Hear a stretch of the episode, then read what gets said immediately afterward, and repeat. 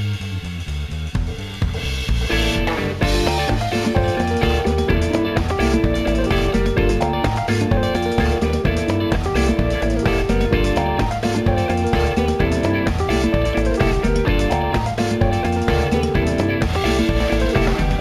も。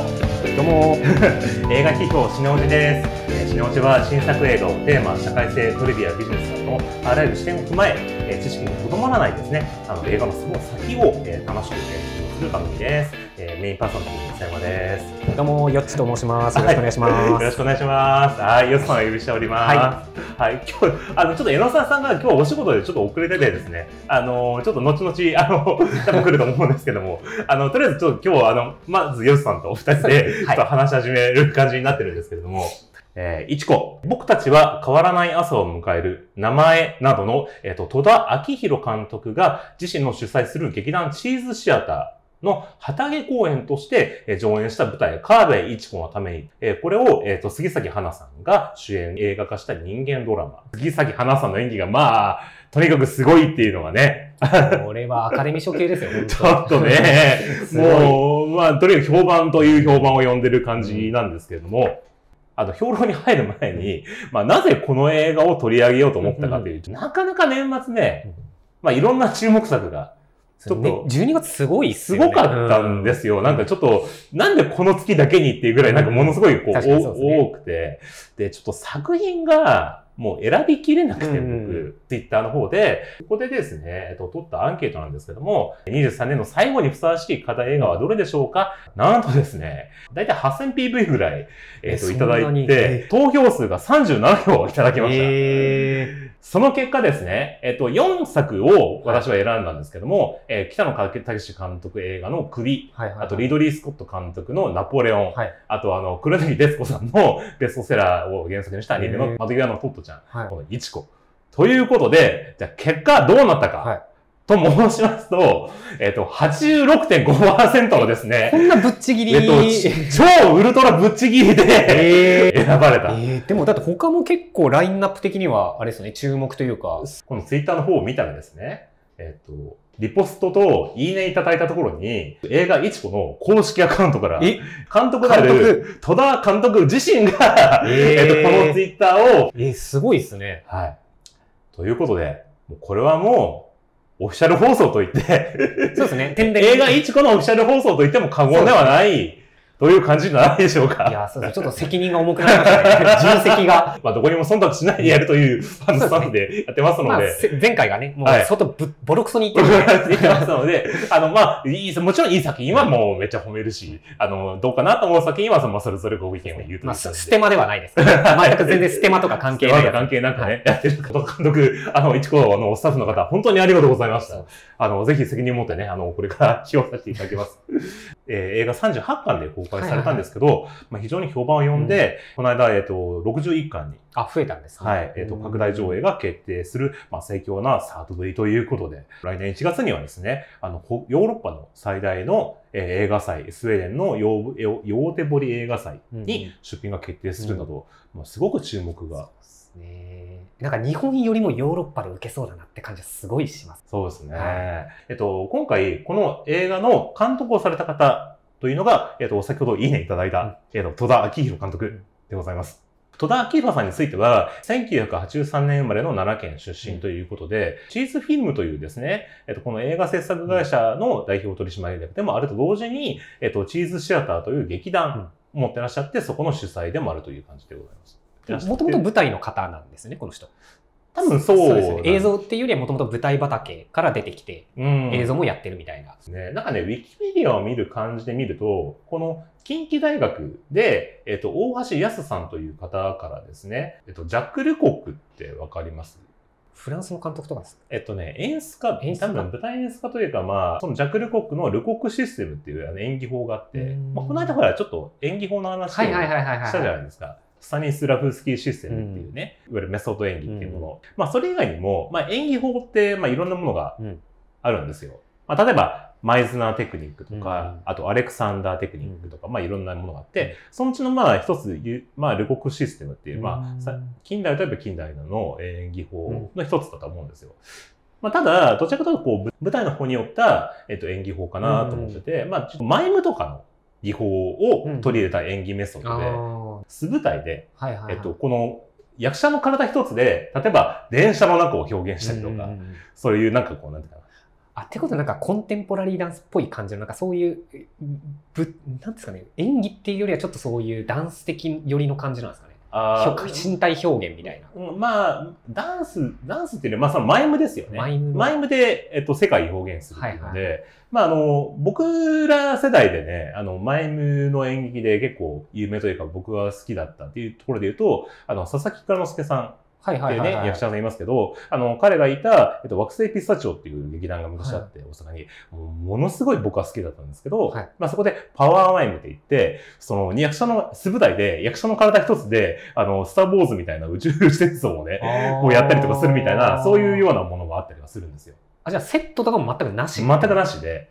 で、それで例えばもう本当大戦国絵巻を、あの、素舞台で体一つでやったりとかするみたいな。そう、だから佐々木之助さんは、今テレビでは全然そんな素振りは見せてないんですけど、もう当時はもうめちゃめちゃ動ける、あの、要は勝利寺拳法の使い手なんで。あ、えそうなんですか？はい。えーなので、役すごい動けて、もう本当あの、ラオウみたいな役がすごい上手いっていう、僕はイメージなんですよね。えーでもそれ全然出してないですもんね。はいはい舞台の時にはもうとにかくめちゃめちゃ笑えてめちゃめちゃかっこよくてめちゃめちゃ動ける。本当スターでしたよねス。ター、あの、だから僕ら世代の、あの、ほら、あの、野球少年が清原に憧れるみたいな感じで。あその世代のスターみたいな。そうですね。だから、あの、僕ら世代にとっては、あの、佐々木蔵之介さんとか、あの、か筧敏夫さんっていうのはもう本当にその当時のスターだったっていう。演劇界のスターみたいな。そうですねへえっと、神戸一子のためにの舞台写真がこの間、ね、昨日こととニュースでちょっと上がってて、うんで、今度ね、再演するらしいんですーよ。1月かなんかで再演ですよね、来うん年。うん。で、この舞台写真見てたら、やっぱその素舞台に近くて、うんこのなんかこう、6畳畳のなんかこう、よ、ん ?1、2、3、4畳半か。うん4畳半の素舞台があって、そこに役者が多分体一つでやってるっていう感じかなと思ってて。だから、このマイムとルコクシステムと戸田さんの今までの映画とかって、なんかマイムとなんかあんまり結びつかなかったんですけど、うんこの舞台写真を見ると、あ、なるほどね、うんみたいな。つまりその、まあ、今回ってすごい映画っぽい映画に仕上がってたじゃないですか。うんだから、変な話、セットを限定しないで、この素舞台一つやることで、いろんな、そこが場面に見えるっていうことをやってるのかな、みたいな。まあそうですね。場面転換が多いですもんね、結構意外と。うんうんうん。今回、こう、すごいロケが。多かったじゃないですか。もともとこういうことをやってらっしゃったからなのかなっていう、まあ、勝手な、本当想像で、おすいません、ちょっと、地図シアターさんのね、舞台をね、直接見たことがないので、あのね、ちょっと勝手な想像ですけども。でも映画見るとやっぱ見たくなりますね、この、あ、うん、そうですよはい。の舞台。今度、あの、サンモールスタジオで、そうですよね。はい、やって、どちらかというと舞台の話を今しましたけど、映画監督としては、えー2014年に、えっ、と、猫にみかんで劇場デビューと。代表作は映画名前、うん。あと13月の女の子、あと僕たち変わらない朝を迎える散歩時間、その日を待ちながらなどがあり、国内外の映画賞祭で受賞していますということで、今回ね、これのためにちょうど UNEXT で全部あったんで、全部見てきたんですけど、はい。なんかご覧になったことありますか？いや、あのー、噂はすごい聞いてて、その映画友達も、あの、僕たちは変わらない朝を迎えるか絶賛してたんですよ。あ、そうなんですか？はい。なんで見よう見ようと思ってたんですけど、ちょ見れてなくて、これを機にやっぱ一子がちょっとやっぱ来たんで、全部見ようかなと思います。はい。へー僕一通り見て、まあそうですね、この僕たちのは変わらないやつを迎えれば、ほとんど戸田監督の自分のことなんじゃないかっていう、あ、そんな自伝的なというか。あの、映画を撮りながら舞台のの稽古もなんか先生がなんかやってるっていう、なんかほとんど自分自身の投影したキャラクター。話うんの、なんかすごい小編みたいな感じの映画でしたけどね。だと名前とかが多分ちょっと有名かなっていう感じですね。であとあの、最近のやつです。この散歩時間っていうのは、あのコロナ禍うんの時に結婚式がやらない、えっと女の子とカップルが、えっと知人だけで、えっと身内の結婚パーティーをやるみたいな感じの話で、やっぱちょっとその社会背景みたいなのを入れたような作品が、うん。まあ、多いかなと思ってて、うんまあ、ただ、いずれもですね、この舞台が結構限定的で、例えば家の中だけとか、まあ、13月の女の子ってもともと舞台だったらしいんですけど、うん学校の中だけとか、猫にみかんってのは、結婚するときに相手の方の親に挨拶しに行くときの親、その家の中の話みたいな。じゃあ意外とミニマムな舞台設定というか。そうですね。すごく舞台っぽいなって感じの、あの、限定的な、あの、舞台での映画が多くて、ただ一貫してるのが、どれも家族をテーマにしたうん。映画が多いなっていうのがなんか僕が印象で。うんだから今回、まさに、そのやっぱ家族的なね、まあそうですね。ことが一個うんのテーマじゃないですか。うんだからやっぱそこと、今までやっぱテーマにしてたことが結構合致した、まあある意味、書道作にして集大成みたいなうんところが、その、今回の一個であるのかなっていう。映画の方ではそんなにないんですけど、あと舞台の方だと、東日本大震災とか、はいはいはいはい。あと、井口放棄とか、売春とか、そういう社会的なテーマを結構直接的に題材にすることが多いらしいんですよう。んうんうんなので、そういう社会的なテーマを入れながらも、その、え、今まで映画で描いてた家族うん。うんうんっていうものを描いてるっていう意味で、そのなんか本当あの、戸田明宏さんの集大成っていう感じでやってるって感じですよね。舞台でやってきたことと映画でやってきたことを、なんていうんですかね、うまくミックスさせているみたいな。演出の方法としては、あの、限りなくナチュラルな芝居を,、うんそうですねを求める方だなと思ってて、舞台で言えば、例えば平田織田さんとかの演劇法みたいな感じで、あの演劇っぽい演技じゃなくて、普段のお芝居の延長線上での話し方をそのままこう、芝居に取り入れるみたいな。あんまその作為的なものを演技に持ち込ませようとしないみたいな感じなんですかね。そうそうですね。やりすぎないというか。うん、で多分、佐久間信佐久間信之さん。んと今、あやってるんですねなんかこれから、なんか舞台かなんかかやろうとあか、。そうなんですよ。佐久間さんってめちゃめちゃ舞台見に行ってるんですよ。ああ。そのちっちゃい衝撃なのを全部見に行ってて、そのぐらいやっぱ舞台好きなんで、多分戸田さんとかもやっぱ全然うん舞台から見てると思いますね、佐久間さんとか。多分そこでつながりがあるんだと。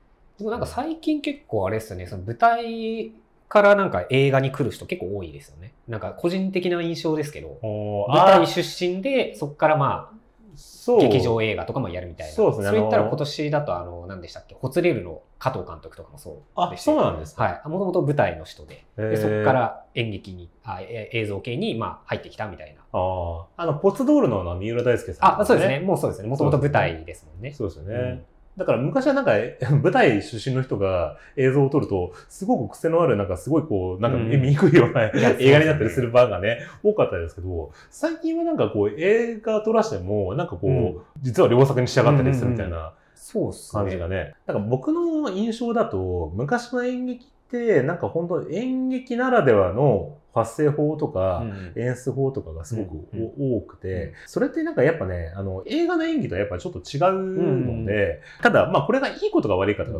なんか別また別の話なんですけど、映画の演技に近い、つまりさっきあの平田織さんの演技法の話しましたけど、この日常の会話とかに近いような喋り方でそのまま舞台でも演演技をしてるみたいな感じの方が多いから、それをそのまま映画の方に持ってきても、そんなに違和感があないんじゃないかなって思ってるんですよね。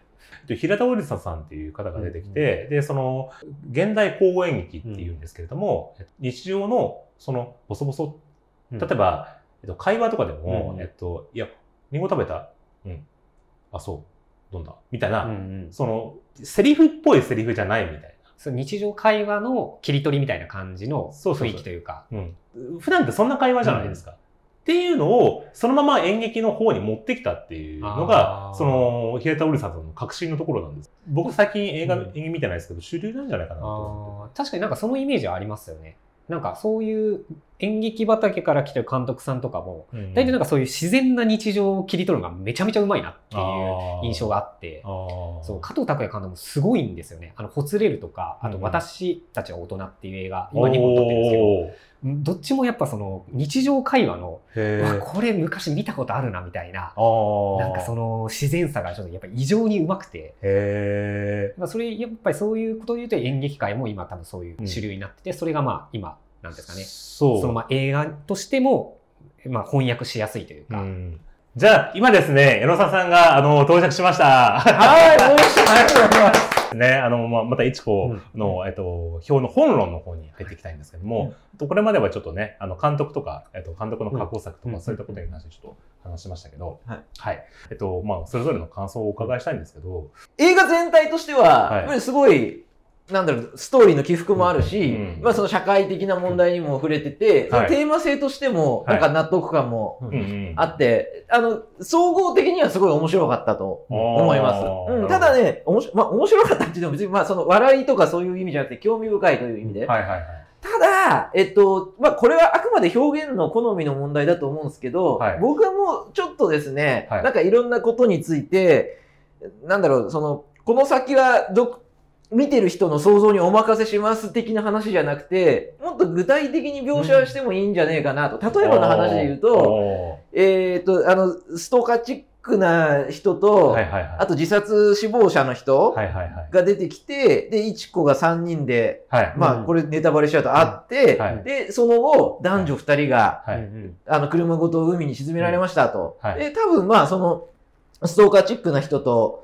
自殺死亡者が、まあ、亡くなったっていう話だろうとはわかるんだけれうんどなんか、もうちょっとあのやりとりを描写してもいいんじゃねえかなとか、あうん、それだと説明臭いっていう人いるかもしれないけど、僕はなんかその方がいいなとか、あとはそのな、あ、もう一つは、あの、ストーカーチックな人が、はい。まあ、いちこのことを本当にまあ、すごく自分の中でいろいろ盛り上がって、はい。あの、思ってるのはわかるんだけども、じゃあそこで自殺っていうところまで行くっていう、なんかその心理の流れみたいなのが、うん。もうちょっと僕は知りたかったな、みたいな。なんかその、全然本題とは違うところで。なんでその登場人物がその思いに至ったのかっていうのを、うん。もうちょっともう説明しちゃってもいいかなとは思ったって感じ。です。あの、まあ、確かに、あの、そこの点に関しては、うん。映画表の中で、一般的な感想でもね、意見分かるところですよね。そうですね善悪の区別をつけるといううんことではないというか、うん多面的な見方ができる作品になってて、ふわっとさせることで、うんこのファンファタル感というかね、うんこの、一個のね、分からせないぞ。分からせないぞっていうところが、まあ最後まで分からせないぞっていう感じで、まさに終わるような感じのね、うん作品になってたので、まあ確かにそこがもやもやするのは、まあ気持ちはあの非常に分かります。うんじゃあ、えっと、ヨスさん。うんそうですね。いや、これ僕も全く前情報入れずに見たんですけど、はい。最初見てって、はい。あれこれ、な、何の、何を描いてんだろうってずっと分かんなかったんですよ。その、要は、いちこがまあいなくなりました。はい。で、いちこを知ってる人、いろんな人にまあ話聞いてきますみたいな。で、まあ何人か話聞いてったけど、うんえ、これ結局な、何を描こうとしてんのかなっていう、まあ前、途中盤ぐらいまでですかね。全くこれな、何の話なんだろうみたいなのが、あの、要は証言を聞けば聞くほど分かんなくなっていく映画だったんですよね。おとっても謎が深まっていくというか、いちこはい、え、な、なんなの？これな、何を言いたいのっていうのが分かんなかった上で、中盤で、あれ？こういう話なの？って気づいた時に、うん。もう衝撃がすごくてですね。なんか最初のその謎の作り方というか、ミステリーとしてまずうまいなと思ったんですよね。その謎がすごすぎてというか、うんもう知れば知るほどよくわかんなくなっていく。いちこって何なの？みたいなのが、うん。謎めいて謎がどんどん増えていく感じが、やっぱまずも面白かったっていうのがあったのと、やっぱりあと終盤のやっぱりなんていうんですかね、あの、いちこのうん悲壮な過去というか、うん。もうあまりにも抱えきれないぐらいのうん。重い過去。うん。プラ、ス、あとはやっぱ若葉くんと一緒にいた時間のうん。尊さというか、うんああとはやっぱ最初の、なんですかね、プロポーズされた時のうん。涙うん。は単純に嬉しいのかなと思ってたんですよ。その、プロポーズされて嬉しいの涙かなと思ってたんですけど、はい。その、いちこの過去を知った上で、あの涙の意味考えてみると、まあそうですね。あ、これはちょっととんでもない、とんでもない涙だなっていう、嬉しいのプラス、その、バレちゃうってのもあるじゃないですか。うん結婚なんかやっぱできないわけじゃないですか。うんどうしても。うんやっぱあの涙の重さっていうのをうん改めて考えたときに、うんいや、これはちょっとすごい作品だなっていう、やっぱちょっとそうですね、余余韻がすごかったですね。あーはいまあそうですね。その、一番初めと終わりで、全く同じシーンを入れることで、見え方が、えっと中間を見たとだと、えっと、見え方が全く違ってくるっていうね。う。そうなんですよ。思い出したら一番初めにうん、断崖の、海のね海のね、ザッパーンって動いて、あれは何だったのかって思い返したらゾッとするっていう。ゾッとしますよね ね羅生門。そうですね、黒澤明の。黒崎らの、あの、藪のね、芥川龍之介の藪の中みたいに、特定の出来事を多面的ないろんな人の証言を重ね合わせることで、一人の真実が浮かび上がるっていう、うえっと、構成を入れることで、えっと、映画用に練り出したっていう。そうですね。うんこの作品に関してはそのシステムがバッチリハマってるんですよね。うんいちこっていう存在をどう浮かび上がらせるかっていう、うん。めちゃめちゃ面白かったですね。しかもタイトルがやっぱ素晴らしいなと思って、いちこっていうその、川辺いちこのためにから、はい。いちこっていうその、なんていうんですかね、ちょっと抽象味さえあるような、なんかちょっといろんな意味が込められてる、いちこっていう一言だけのタイトルがやっぱ素晴らしいなと思いましたね。とにかく本当に杉咲花さんがいちこにしか見えないっていう感じですね。いちこにしか見えないですね。はいいちこちゃんですもん。いちこちゃん。僕の感想もまあ全く同じで、杉咲花さんといえば、まあ、僕が初めて意識してみたのは、あの、湯を沸かすほどの熱い愛愛。ね。あれまだ中中学生とか。宮沢りえの娘さん役でしたもんね。そうで、あれはその自分の身を潔白するためにうん、教室でセーラー服を脱ぐっていうシーンがあって、それは衝撃的なね、うんシーンがありましたけど、いや、今回はちょっとね、いや、レベルが違いますね。うん。エロさんさんとか、あの、おちゅやんとかで見見てた？おちは見てた。ちょでもそんなにちゃんと全部見てないかも。あーあれもなんかほら、東大阪が、ななんか舞台なんだよねなんかねうん、そうだね。うん。そう。で、今回、関西が舞台だから、ネイティブな関西弁の人をキャスティングしたいっていうことで探してたんだけど、なかなかこうしっくりうん。来られる方がいなくて、そうしたら、朝ドラの時のこの杉崎さんの方言の再現度がうん。高かったんですすね。ごかったから、あ、これはいけるんじゃないかと思って、あの、オファーして、おやっぱ、すごかったっていう話あ、そうだったんだ。らしいよ。なんかえううんんてか、杉咲花さん以外の役者さんもやばかったですよね、今回。ああ。中村ゆりさんがすごすぎて、大阪のスナックにいる人なんですよ、この人。見たことあるもん、こういう人。いや、このハスッパ感がね、素晴らしいというかね。港でタバコ吸ってるシーンとかもうずっと見てたいなと思いました。僕はほら、このストーカー、ストーカーって言っちゃったらあれだけど森永。森永君のこの、こう粘着質な芝居というものなんかすごかったし、もまあ特定のやっぱ社会問題に関して深掘っていきたいところがあるんですけども、まあつまりですね、もうこれネタバレに言いますけれども、えっと、いわゆる無戸籍問題という。ものがありますうん。知ってました？これ。これ、なんとなくは知ってました。えっと、この戸籍のない問題というと、まあ最近この戸籍に関して映画の舞台にするものがたまにありますよね。あの、ある男とか。うんね、あったりしますよね。子ですよね。うんあつまり、国民としてのこう役所への登録を家族単位で行うっていうのが、うんこの日本独自のシステムであったりはするわけですけど、じゃあなんでこういう、こ今回のいちこさんみたいな問題が起きるのかっていうところで言うと、ここに、今回ね、このパンフレットに、このいちこのね、年表が書いてあるんですよ。ああ、すごいですね。はい。で、なんでいちこがこういうことになったのかっていうのが、この原因から結果から全部事細かにここに書いてあってですね。は子供が生まれてから14日間以内に親の本籍を記載した出生届を提出するっていうのが、うん。まあ戸籍の届け出で、うん。まあ僕もね、子供が生まれた時にやりましたよ、ね。うん。親が出生届を提出できないケースがある。うん。い。はい。はい。で、出生届がその不受理となるケースとか、あと様々な事情で、えーこのプロセスが完了されなくて生まれた子供の戸籍の記載が行われないと無戸籍状態になるっていうのが、この問題でございます。うんじゃあ、それのですね、あの、主な原因というのが300日問題といって、民法772条というのがあるらしくて、で、そこに客数推定ということがあるんですよね。で、これは、奥さんが婚姻中に妊娠した子供を夫の子供と推定すると。うんえっと、離婚後300日以内に生まれた子供は婚姻中の妊娠したものと推定するっていうのが、この話なんですよ。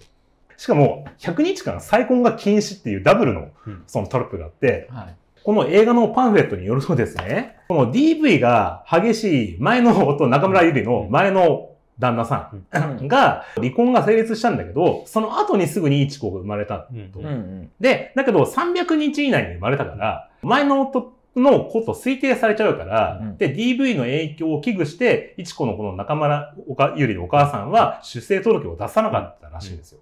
なので、無戸籍状態になっちゃった。うん。ということらしいんですよね。この無戸籍状態の現在の日本の人数ってのが、2008年から調査を始めて、まあ、4402人、え、そんなにいるんですか？はい、うんうん。らしいです。これはあくまでオフィシャルの調査結果であって、民間のえ調査がそういうところだと、おそらく1万人以上とかはいるんじゃないかな、みたいな。把握してないだけで。っていう、知らなかったよっていうね。ねどう、どうですよ、ささん。いや、まあ、無戸籍のね、この問題って、なんかいろいろ、まあ、審議もされてて、うん。ちょっとこれ、あの、実際に法制化されたのか、まだなのかわかんないけれども、うん。で、この問題があるから、じゃあ、うん。このお母さんが再婚しましたってなったら、うん。うん。えーその時に限っては、うんえー法律の適用を変えて、その再婚相手の子供だよっていうふうに認める形っていうのも、まあ、法的には検討されてるけど、必ずしもじゃあこのお母さんがん再婚するかどうかっていうのもわからないし、うんまあそういう意味では、なかなかそう法律上だけでのなんか解決っていうのは難しいんで、本当に。になんか袋小路にはまる課題だなとは思いますね。いや、そうなんですよ。今、まさに今、柳沢さんが言ったことが結構問題になっているところなんですよ。うんで、それは何かというとですね、この無戸籍のシングルマザーっていうね、あの番組がうん MBS のドキュメンタリー映像であって、2022年の民間放送連盟のテレビ教養部門の優秀賞に選ばれたっていう、まあ結構有名なドキュメンタリーらしいんですけど、この29歳のこの美佐子さんっていうお母さんがいるんですけど、この人は在日フィリピン人である母親、日本人の夫から DVD を、あ、DV を受けてですね。で、そこから逃げて、別の日本人男性と事実婚の関係になって、生まれたのがこの美佐子さん。うんらしいんですよ。で、えっと、母親がですね、夫と離婚できてないから、子供の存在知られたくないということで自生届で出さないというのは、まあ、一こと似たようなんですよね。で、そうして無戸籍となったこの美佐子さんは、えっと、現在ですね、その事実婚の旦那さんがいる。うんですけど、お子さんがいる、娘さんがいるんだけど、この二人も無戸籍状態なの。ああ、なるほど。無戸籍の子供が無戸籍になってるといううんことなんですよね。うん戸籍がないと、住民票とマイナンバーカードが作れないんで、うん。うんってなると、住民票、そういうのがなければ、例えば変な話、この番組でも言ってたんだけど、もう風俗でも雇ってくれないみたいなことらしくて、じゃあどう生きて生きていけばいいの？みたいなことで、じゃあこの人はどうやって今まで生きてたかって言ったら、あの、お母さんが最近亡くなったらしいんだけど、そのお母さんの年金とかであ回してたような感じだったらしい。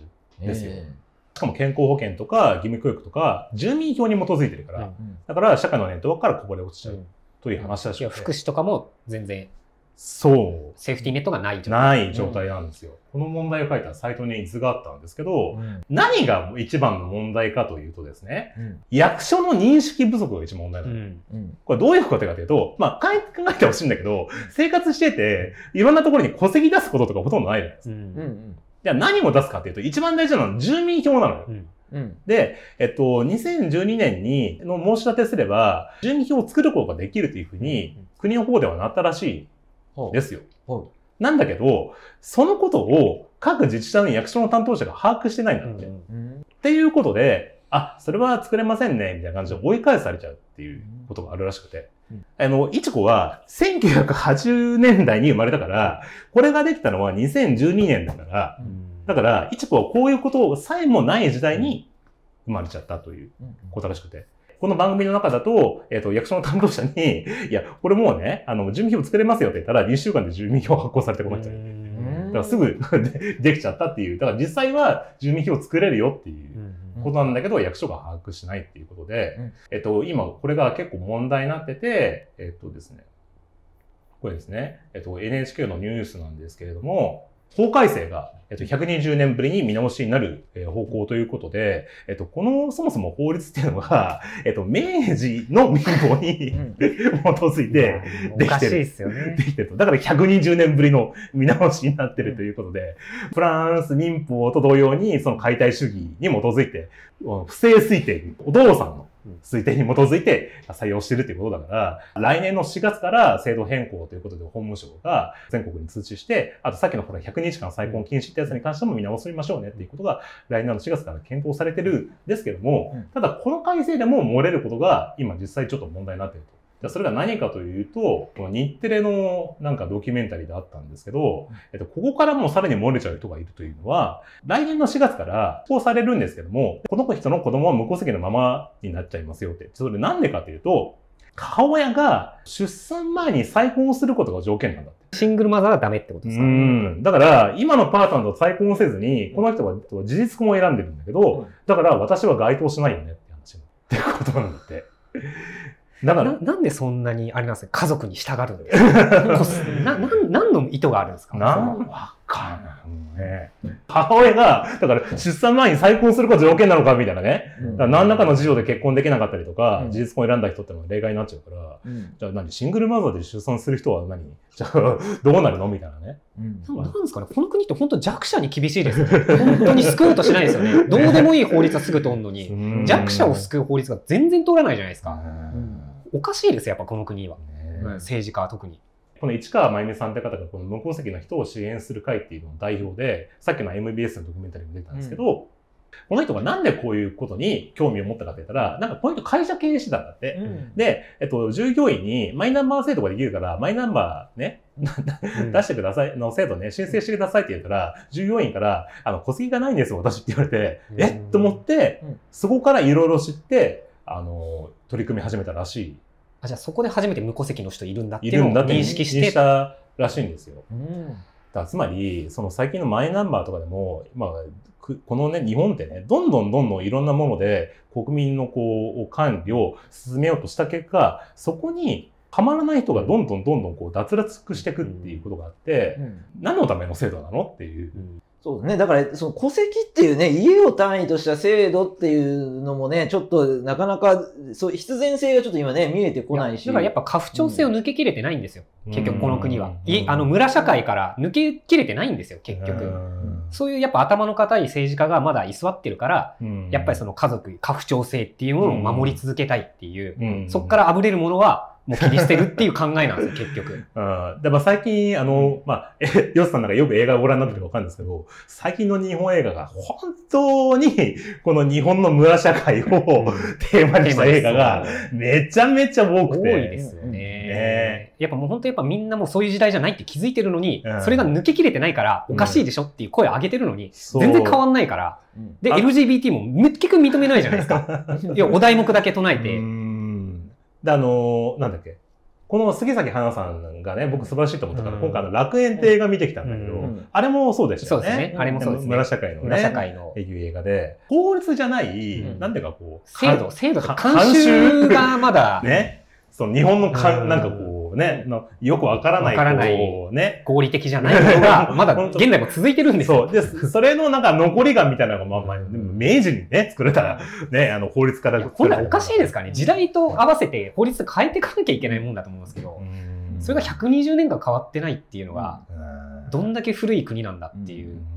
まあ、必然性がないとはね、あの言ったんですけど、あとはまあその役所のシステムの問題っていうのがあって、システムっていうのはその抽象的な話してるんじゃなくて、情報システムとすると考えたときに、やっぱりその今戸籍っていうのを単位にしてるものをじゃあ個人単位にね分割するにはどうしたらいいかとか、まあ例えば何かの給付金を国民全体にあ給付しますって言った時に、うん結局はじゃあ各世帯に対して給付するとかっていうやり方しか今できてなくて、そうですよね。ねだからその、早くやっぱり個人単位でもう全てを管理する。僕はその番号で管理すること自体のちょっと是非で言うと、僕は結構是の方なんですよ。むむしろ是にして、それでちゃんとみんな平等に、うん。まあ税金とかうん。ちょろまかしちゃってる人が出ないようにして、うん。公平な負担にして、で、かつ給付とかも個人ごとにしっかり行き渡るっていうシステムをうん。早く作った方がいいかなって思うんだけど、なかなかそれがうまくいかないっていうところで、まあ役所の人たちも多分現場は、うん。あの、僕らと同じように、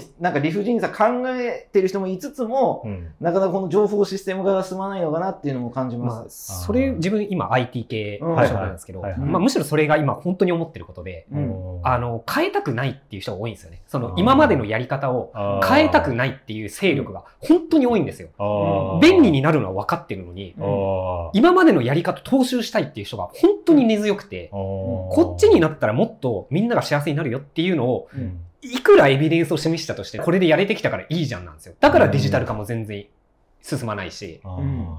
この間ほら、コロナ禍の時に、うん。各国でほら、給付金がね、はい。配られたじゃないですか。うん。で、アメリカは、もう一律みんな年収とかいろいろ関係なく、うん。一人当たり何円いくらでうん。ボーンって払うっていうのが、日本だと、なんか一世帯当たりなんとかとか、こう年収制限なんちゃらとか、うん。結局なんかもうそこから取りこぼれてる人が多かったりとか、本末転倒なんですよね。うん目的何なんだっていうところなんですよね。うんで、今ほら、第三子がほら、大学の授業料とかね、あれもひどい制度ですあよね。れは、結局、3人とも親の扶養に入ってる子供だったら給付しますよっていう制度だから、じゃあ、3人全員が学生の時代なんて、連続で子供産まないと、ないですね ほとんどねえじゃねえかみたいな。あれ見たら結局、あ、じゃあお金出したくないんだ 出したくないんだなってう。いう。